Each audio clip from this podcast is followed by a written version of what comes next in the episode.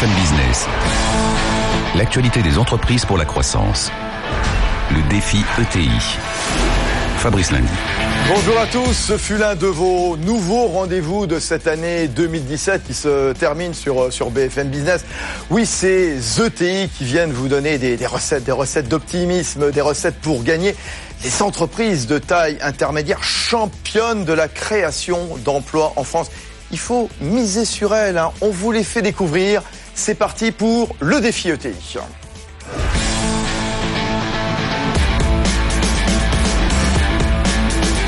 Oui, nos PME, elles doivent grandir, elles doivent grossir. Et il y a donc des bons conseils. Et vous savez, euh, chaque semaine, dans ce défi ETI, eh bien, des, des patrons, des patronnes viennent nous livrer leurs secrets. On rentre euh, dans les coulisses. On a beaucoup à apprendre. Hein. Euh, tiens, dans un instant, on va parler de l'innovation une nouvelle fois avec une pépite, avec un géant mondial. On va être avec Hervé Gastinel, président du directoire de Beneteau. Ça vous parle, Beneteau, bien entendu. Philippe Mutrici euh, nous accompagne. Philippe Mutrici, c'est le fondateur et président de BPI France Le Lab, qui vient apporter justement ses connaissances aux PME. Et puis la tradition, euh, chaque semaine, c'est de démarrer avec nos amis de la Banque Palatine, avec Jean Verriac. Bonjour. Bonjour Fabrice. Jean Verriac, directeur régional Grand Ouest de la Banque Palatine. Tiens, on va démarrer, comme on le fait une fois par mois, justement, avec l'Observatoire Palatine des ETI. Alors, qu'est-ce que ça donne Alors, en synthèse, que nous dit effectivement euh, les résultats euh, de, du 71e Observatoire de la Banque Palatine, euh, des PME, des PME ETI, que, donc réalisé par Opinionway Challenge en collaboration avec le métier, c'est important de le souligner. Alors, premièrement, que les, la confiance des ETI a, a, rebondi sur le mois de novembre, pour atteindre d'ailleurs et flirter un des plus, un, les records historiques. On termine bien l'année, quoi excellemment bien l'année, effectivement. Une confiance d'ailleurs entretenue, entre autres, par les réformes de l'exécutif. Euh, par ailleurs, euh, des dirigeants d'OTI très optimistes, mmh. euh, très confiants sur les perspectives d'activité à six mois, à tel point d'ailleurs qu'ils envisagent d'embaucher. Ah, carrément, voilà, très bien. Alors, justement, euh, embaucher euh, dans quel secteur On va parler d'innovation, là, dans un instant, notamment avec Hervé Gastinel, le patron de Beneteau, mais Tiens, si je vous parle de l'innovation, ça, ça, correspond à quoi? Ça exprime quoi pour vous, Jean Verriac Alors, peut-être que contrairement aux idées reçues, euh, l'innovation ne se résume pas à la recherche et développement. Non. Euh, et euh, concerne tous les niveaux de transformation des PME et, et des ETI. Ouais. Alors en particulier, effectivement, euh, l'adaptation au comportement au numérique, ouais. Mais aussi aux nouveaux marchés internationaux.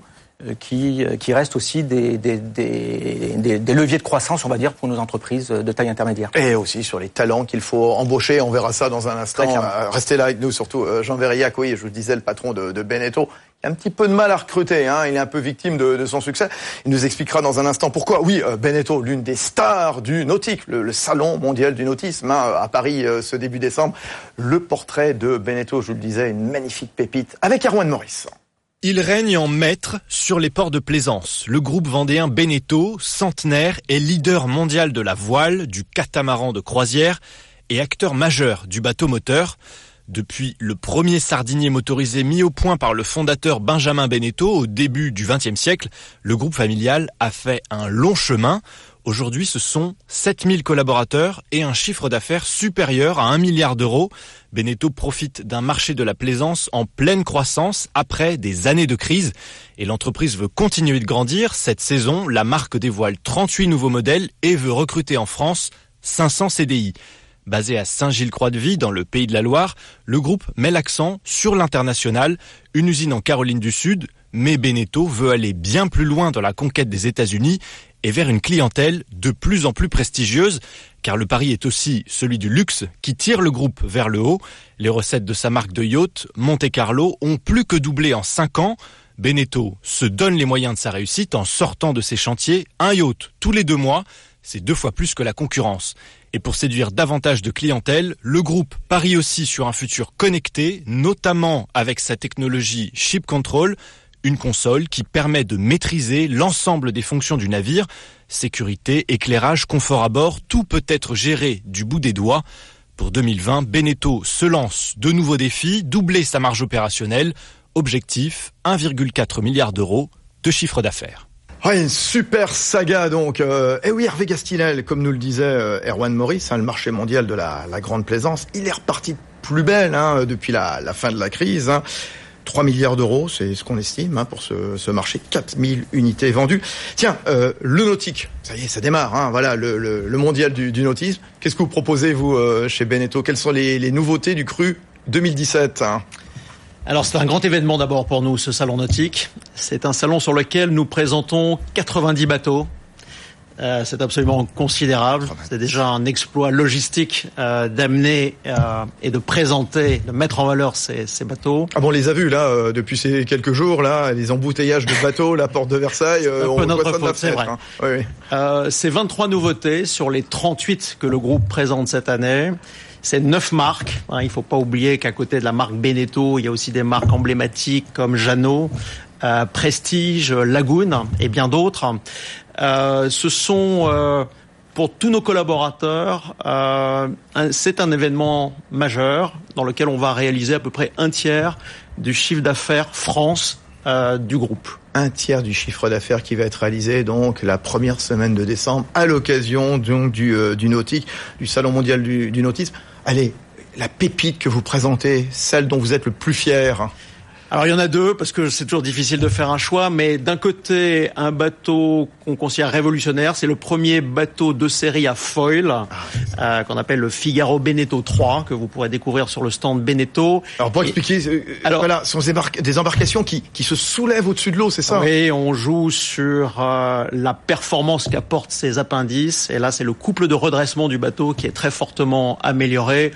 On économise grâce à ces foils et à ces nouvelles technologies à peu près 400 kilos embarqués. Ah. Ça donne beaucoup plus de pêche à nos bateaux et donc beaucoup plus de performance. Et c'est très porteur d'espoir pour la filière de façon générale, ces, ces foils. Complètement. Hein ouais. On apporte, je dirais, un renouveau complet, comme on l'a vu sur la Coupe de l'Amérique ou sur les grandes courses comme le, le Vendée Globe ou plus récemment euh, la, la Transat Jacques Vabre. Donc, toutes ces nouvelles technologies s'ouvrent maintenant au grand public. Ouais, ouais. Et puis l'autre euh, l'autre nouveauté, c'est le ship control. Donc là, c'est ah. les premiers pas du bateau connecté. Ah, je pense qu'on en reparlera. Nous en, parle, nous en voilà, parlait il y a un, un instant. Sujet euh, passionnant, passionnant voilà, aussi. Une tablette, on peut euh, quoi finalement eh bien diriger, gouverner. Enfin bon, voilà, euh, gérer son, son bateau. Juste, euh, le, les, la crise est finie, je le disais. Le marché reprend fournir toujours plus de, de bateaux. C'est vrai qu'on pourrait comparer avec Airbus qui va devoir s'adapter pour fournir toujours plus d'A320, notamment après cette méga commande il y a 3-4 ouais. semaines, hein, bien sûr. Dans votre processus de fabrication, il faut aller vite. Les clients, ils sont demandeurs, ils sont gourmands, justement. Vous arrivez à sortir maintenant un bateau tous les 2-3 mois. Comment vous faites? On fait même beaucoup plus que ça, c'est-à-dire qu'on a des bateaux qui sortent tous les 2-3 jours de, de, nos chaînes de production.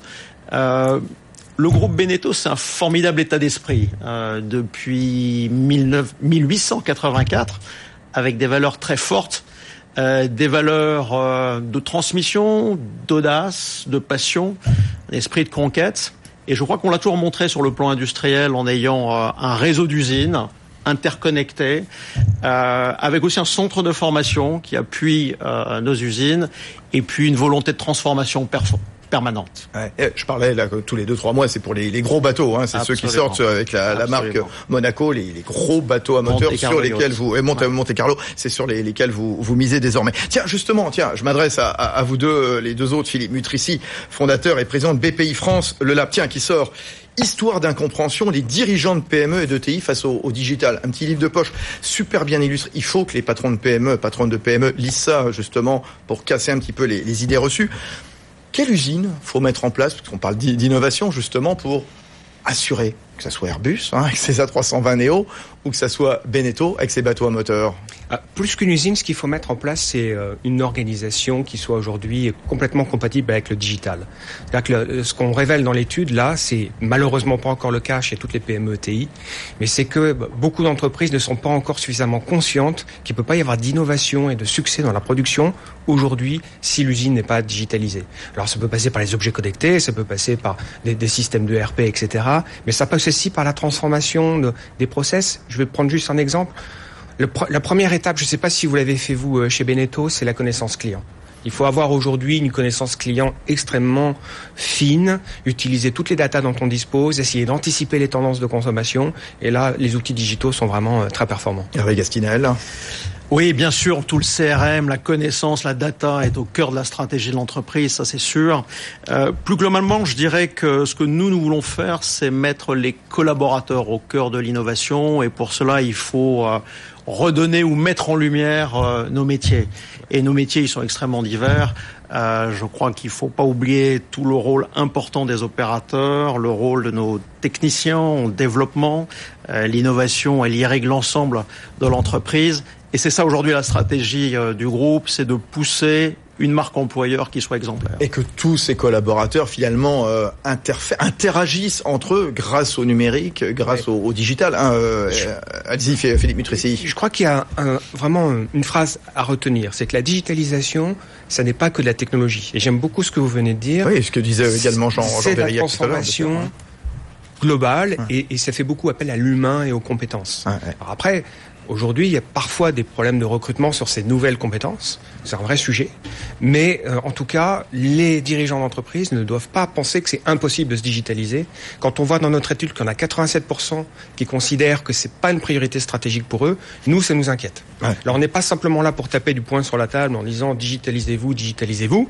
On essaye aussi de mettre en place dans l'étude des recommandations opérationnelles pour commencer. Casser les idées reçues. Hein. J'ai votre petit livre, euh, Philippe Mutrici, Idées reçues 1, la transformation digitale est un sujet complexe. Hum. Vrai, faux Vrai, vrai, c'est une idée, euh, c'est compliqué. C'est hein, le premier frein bah, signalé oui, par les chefs d'entreprise. Ils ont une perception de complexité. Il faut être résilient face aux obstacles. Idée reçue 2, les dirigeants de PME, de TI font de la transformation digitale une priorité stratégique. La réponse, malheureusement, c'est Faux. Oui. 87% des dirigeants. Idée reçue 3, les entreprises en forte croissance sont plus avancées dans leur transformation digitale. Vrai, et on le dit en permanence dans ce défi ETI. N'est-ce pas Jean Verillac, donc de la Banque Palatine hein? Tout ça, évidemment, cette innovation, ça apporte de la rapidité dans la fabrication, dans l'assemblage, dans la compétitivité des usines et nous le montre Hervé Gastinal à la tête de Beneteau. Oui, très clairement. Alors effectivement, pour rebondir sur ce, qui vient d'être dit, euh, l'innovation en tant que telle est, est, est, pas le seul sujet. Il faut casser un petit peu les silos et, les modes de fonctionnement peut-être qui ont, vécu et, traverser et travailler plutôt, pardon, excusez-moi, en, transversalité. Euh, je reviens sur euh, ce que disait Monsieur Gastinel sur l'importance de la marque employeur parce que derrière tout ça aussi, c'est ce qui s'impose globalement à, nos, ETI, c'est comment j'attire des talents, comment je fidélise ces talents et, comment ces talents vont, vont quelque part accompagner la transformation digitale, mais aussi la transformation plus globalement de l'entreprise dans, euh, dans ses process et son organisation. Et, c'est vrai, Hervé Gastinel, on en parlait encore la, semaine dernière avec l'un des dirigeants de, GSF, l'un des grands acteurs du, nettoyage hein, dans, les, dans les entreprises.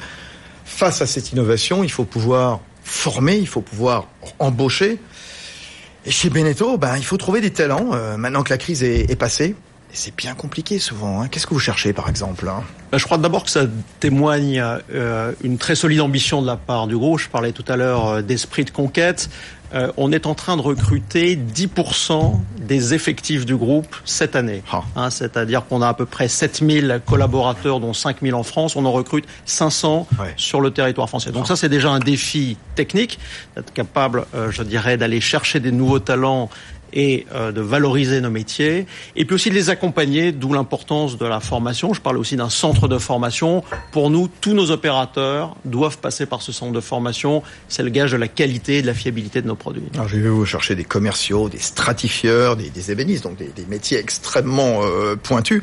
L'ensemble de la filière nautique française, elle peine à recruter dans ces emplois qualifiés. C'est pas juste Beneteau, hein non, je crois qu'il y a à la base effectivement un défaut d'attractivité et sans doute en sommes nous responsables, c'est-à-dire qu'il nous faut aussi mieux faire connaître ces métiers.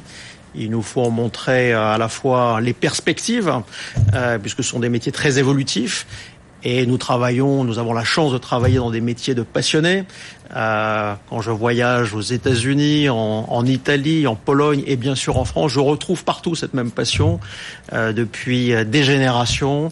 Et cette passion, elle est à l'image euh, de celle de nos clients. Il ne faut pas oublier que nous vendons des projets de voyage, des projets de liberté, de rêve. Voilà, du bon et tout ça, savoir-faire à la française. À nous de bien ouais. le communiquer, à nous de faire que notre marque euh, où nos marques soient exemplaires et qu'elles soient donc en capacité de faire venir tous ces nouveaux talents. Jean Verillac, Philippe Mutrici, comment est-ce qu'on attire, comment est-ce qu'on retient des, des compétences? Est-ce qu'il faut encore faire porter davantage l'effort sur la formation quand on parle d'innovation, quand on parle de savoir-faire à la française?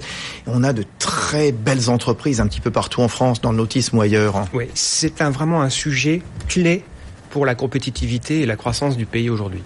On l'avait déjà constaté l'année dernière dans une étude précédente, il y a à peu près 85 à 90% des entreprises PME ETI qui ont des difficultés de recrutement.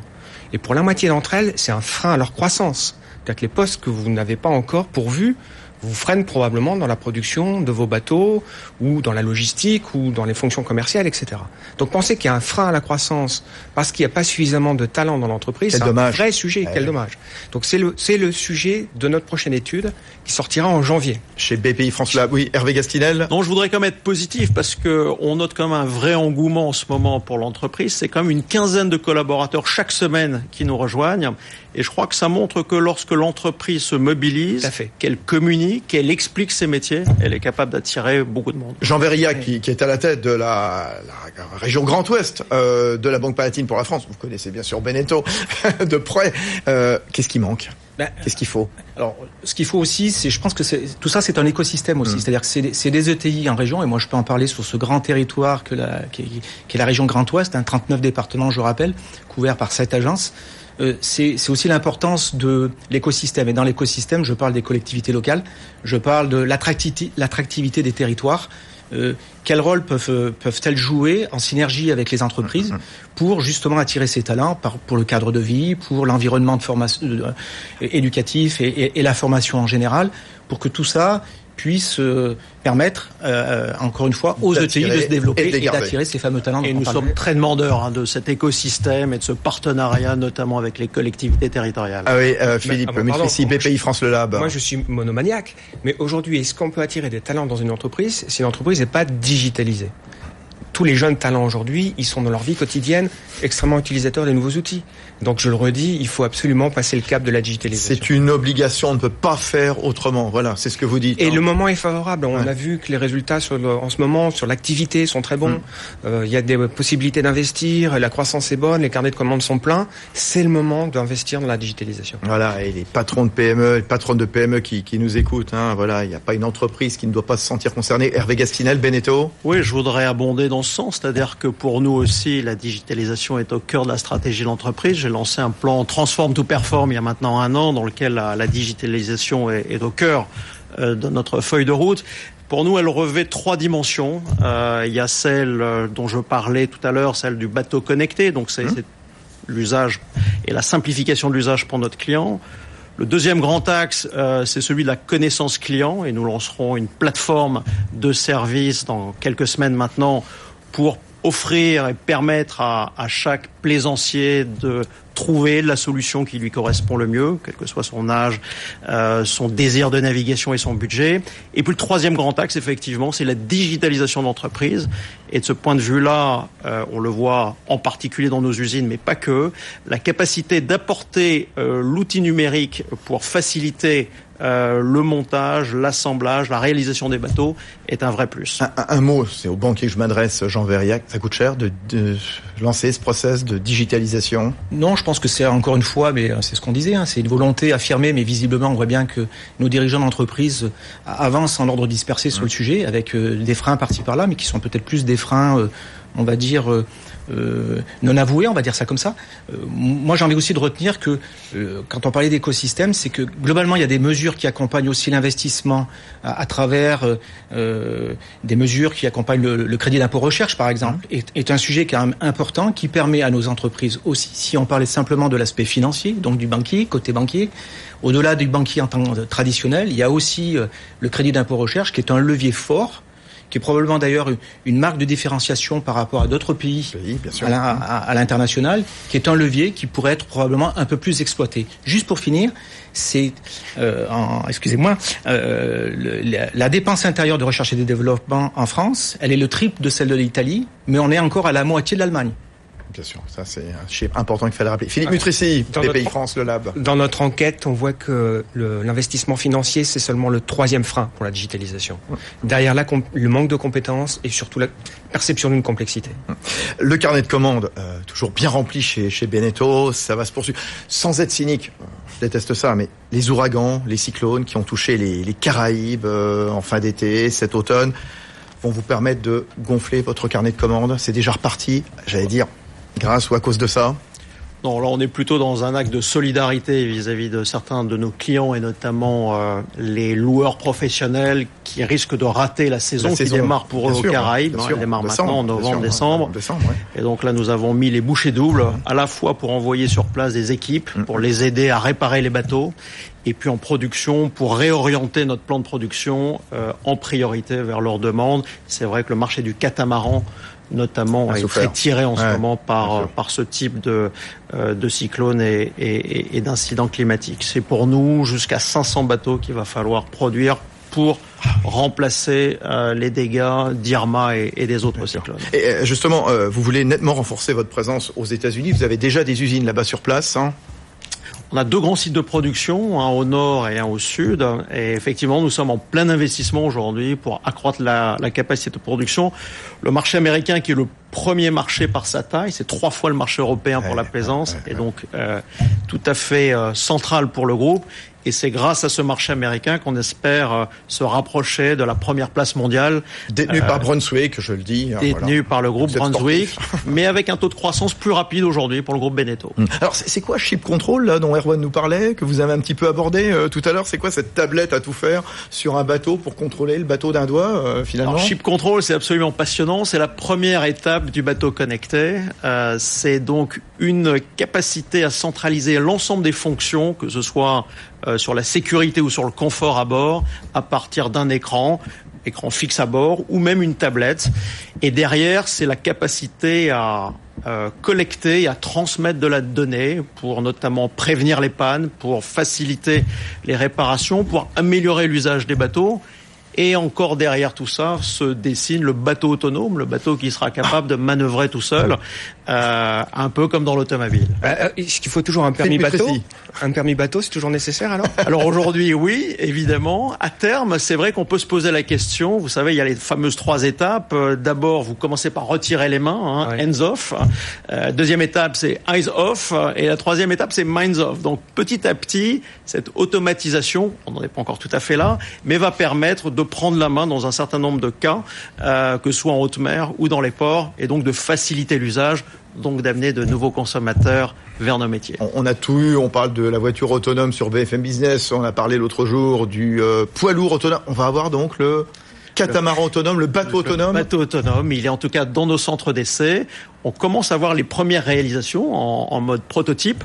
Et donc, je pense que dans les toutes prochaines années, on ne parle pas de, de projection à, à, 10 ans, on parle de projection à quelques années, vont arriver les premières générations de ces bateaux autonomes. Génial. Oui, alors, euh, on parlait tout à l'heure de l'expérience client. Il y, a, il y, a, un truc tout nouveau aussi chez vous, chez, euh, chez Beneteau, c'est le collaboratif. Vous voulez innover euh, avec le collaboratif. À une époque, on parle euh, d'expérience, celle du client, du voyageur. Vous travaillez sur l'expérience bateau. On n'est même plus obligé d'acheter un bateau. Vous venez de lancer le Beneteau Boat Club. Finalement, c'est du sharing, c'est du partage. Oui, c'est un autre grand axe de développement pour nous. C'est toute l'économie du partage. C'est euh, tous les usages qui, au fond, priment sur la propriété. Et on se rend compte que beaucoup de gens sont pas prêts à devenir propriétaires pour naviguer dix jours par an. En revanche, on a à leur disposition plein de bateaux qui sont prêts à naviguer. Donc on a organisé avec nos concessionnaires le premier boat club européen qui s'appelle le Beneteau Boat Club dans lequel chacun pourra, selon ses envies et aussi en fonction de différents types de budgets qu'il est prêt à consacrer à ce loisir, naviguer en toute sérénité, c'est-à-dire en ne s'occupant plus de rien si ce n'est euh, d'avoir le plaisir d'être en mer. Alors c'est quoi? C'est un, un, concept qui est venu des États-Unis, c'est-à-dire que voilà, vous mettez à disposition donc euh, des bateaux, que ce soit alors par exemple en Espagne, en France, euh, dans les Caraïbes par exemple c'est ça? On a aujourd'hui 25 bases hein, qui sont celles de nos concessionnaires qui offrent des bateaux récents, des bateaux de moins de 3 ans, donc des bateaux euh, du, du, groupe Beneteau. Et euh, c'est donc une petite centaine de bateaux qui sont à la disposition de nos clients partout sur ces trois grands territoires aujourd'hui que sont la France, l'Espagne, l'Italie et progressivement on est en train d'étendre ça au reste de l'Europe. Alors il y a une double tendance, c'est-à-dire qu'en effet maintenant vous proposez ce, ce partage hein, de bateaux, on n'est plus obligé d'acheter des bateaux, et puis pour ceux qui en achètent, il échange beaucoup plus rapidement qu'avant. Hein. Il y a un turnover beaucoup plus euh, fréquent. Oui, on voit que la nouveauté fait vendre. Les, clients sont à la recherche euh, de plaisir, de sensations nouvelles, de facilité d'usage aussi, j'y reviens. Et je crois que ce Beneteau Boat Club, il permet aussi euh, de tester, euh, de se familiariser avec l'utilisation d'un bateau.